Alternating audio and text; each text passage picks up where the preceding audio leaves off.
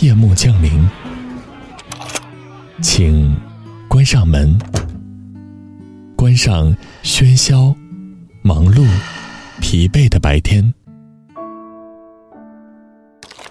上一篇美文，陪你静静放松。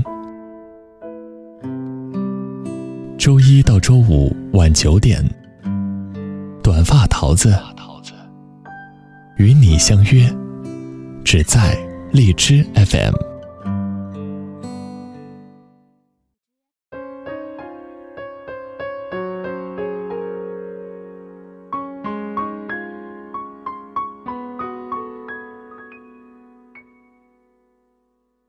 Hello，大家好，这里是荔枝 FM 二零幺二四，我是主播短发桃子。之前有很多朋友私信给我。问我什么才是朋友间最好的距离？是君子之交淡如水，还是无时无刻的陪伴？今天桃子就想给大家分享一篇文章来解答这个问题。好的关系，连沉默都舒服。作者祝小兔，时尚芭莎人物及专题总监，上海作协会员，作品《万物皆有欢喜处》。时光不老，我们不散。新浪微博祝小兔。我们的听众朋友认为什么才是最舒服的关系呢？你身边存在这样的朋友吗？欢迎大家通过录制简短的音频，把你的感悟投稿给我，桃子期待听到你的声音。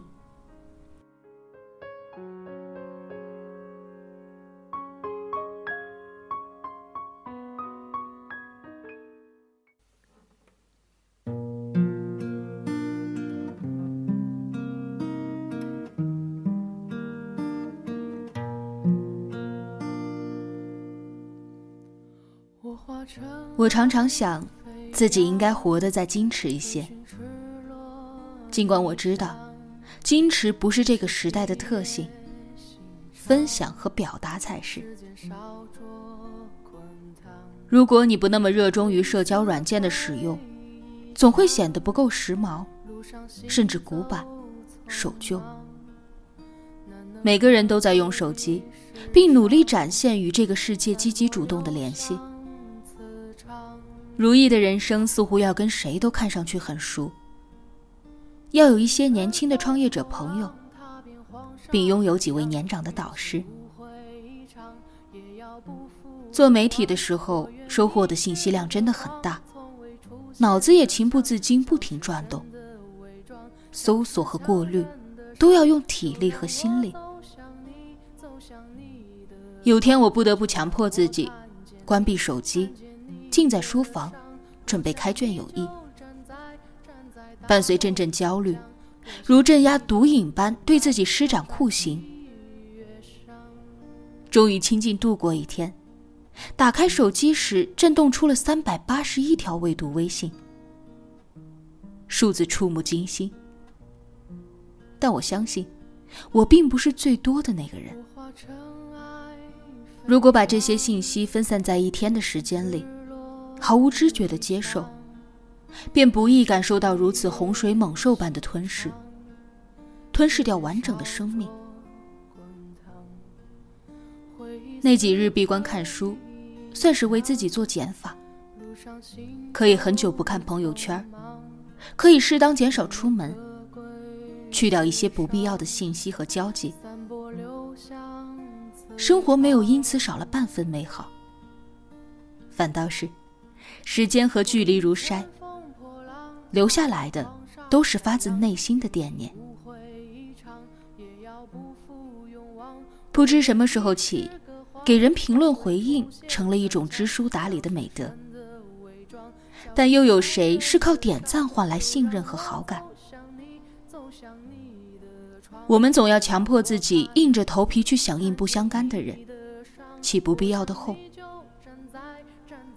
很多社交都是值得避免的，既不要陪人自怜，陷入怨天尤人的境地，也不要跟不堪的人合适周旋。平庸的交流表面无害，其实也是对心力的磨损。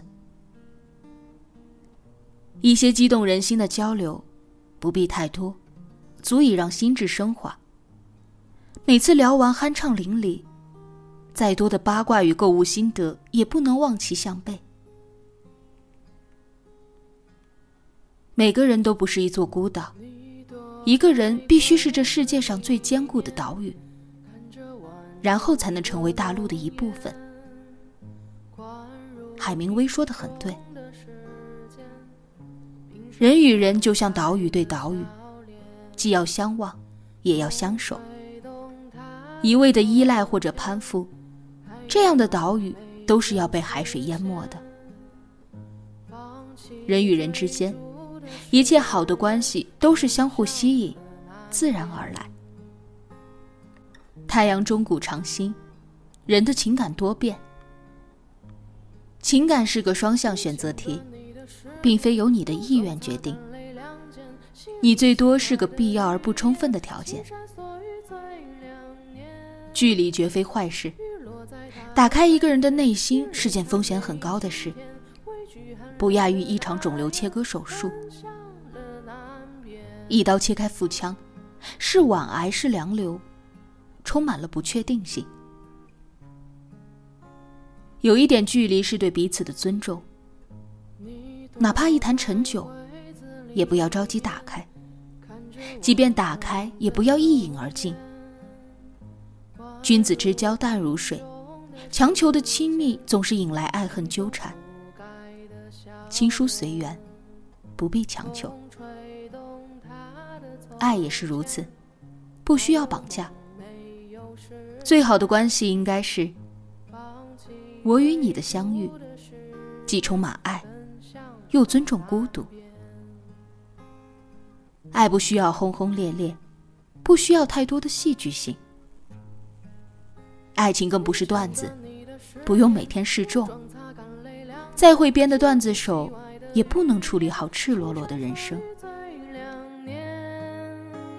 雨落在他的嘴边，雨泪缠绵一心田，畏惧寒冷的大雁，奔向了南边。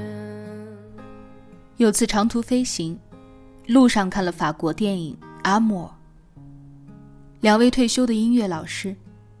他们年过八旬，仍然相爱。大部分镜头都是主人公的公寓、客厅、餐厅、卫生间，最平常的吃喝拉撒诸般琐事，诉说生活的细枝末节。空间如此局促，行为如此家常，这样的爱看上去点到为止，太不煽情。可无言无泪的感动，有着滴水穿石的力量。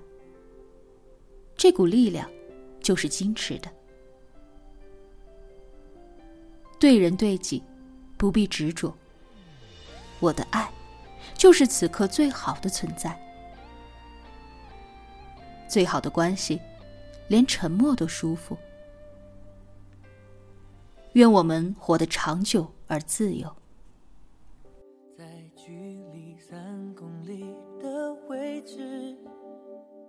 我在这里。今天要跟大家分享的文章就到这里了，明晚同一时间我们不见不散。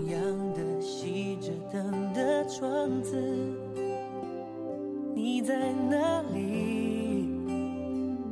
听不到我呼吸